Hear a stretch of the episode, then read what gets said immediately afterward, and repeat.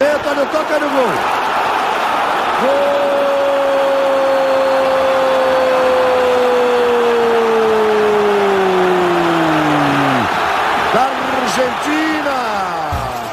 A Argentina está dando de 10 a 0 no Brasil no enfrentamento à pandemia. Vivendo há mais de três meses na Argentina, Julieta Amaral nos informa. Abre aspas. Na Argentina, desde o início da pandemia do novo coronavírus, houve um esforço conjunto, independente de posições políticas, para enfrentar a pandemia.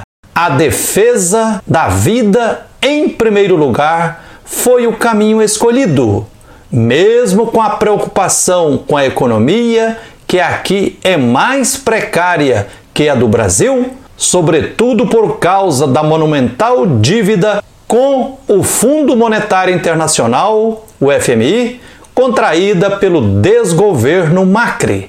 Antes da chegada da pandemia, o povo argentino estava dividido politicamente, mas se uniu para salvar as vidas e a economia.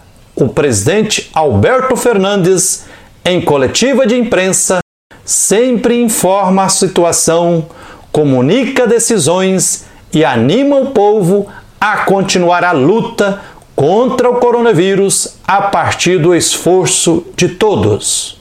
Na televisão, o presidente Alberto Fernandes aparece sempre acompanhado de diferentes lideranças do governo e da oposição, na busca de melhores caminhos de salvação da vida do povo argentino, especialmente dos mais vulneráveis.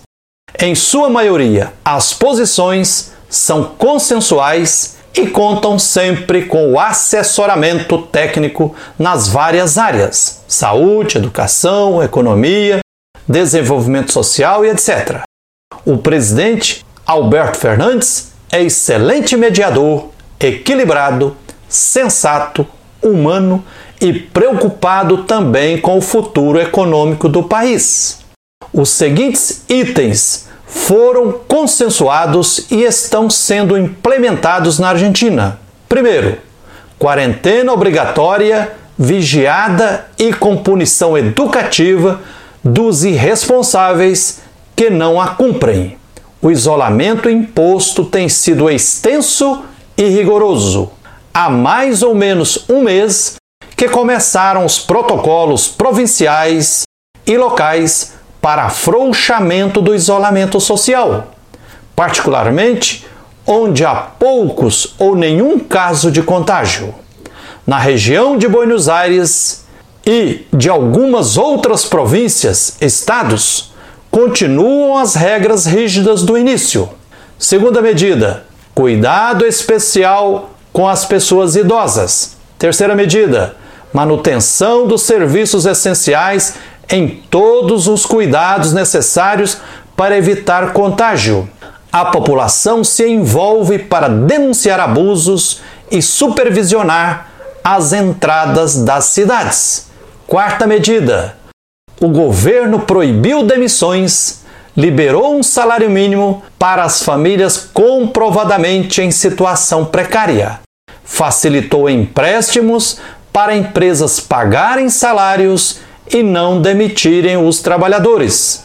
Possibilitou atraso nas contas de serviços básicos como água, energia e gás para as famílias de baixa renda. Proibiu aumento dos aluguéis e supervisiona os preços nos supermercados e comércio em geral. Até o dia 15 de junho último, agora de 2020, na Argentina, foram contabilizadas 842 vítimas fatais pela Covid-19 e 31.577 casos positivos em todo o país, sendo que 88% estão na capital e região metropolitana.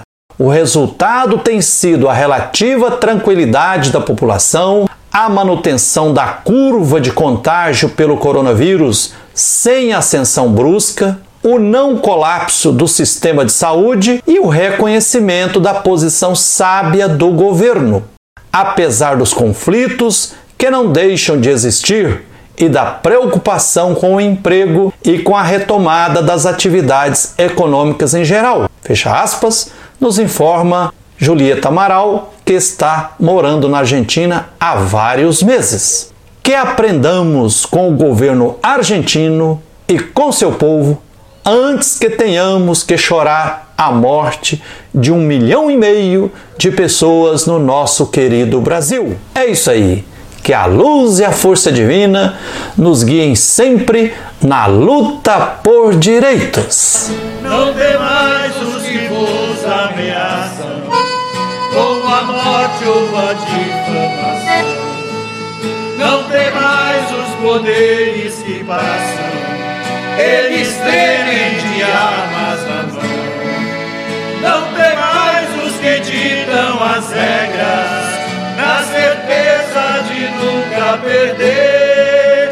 Tem de medo somente do medo de quem cala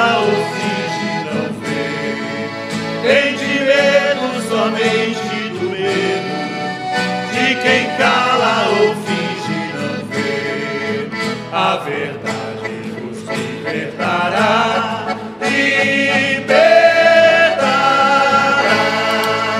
A verdade nos libertará. Libertará.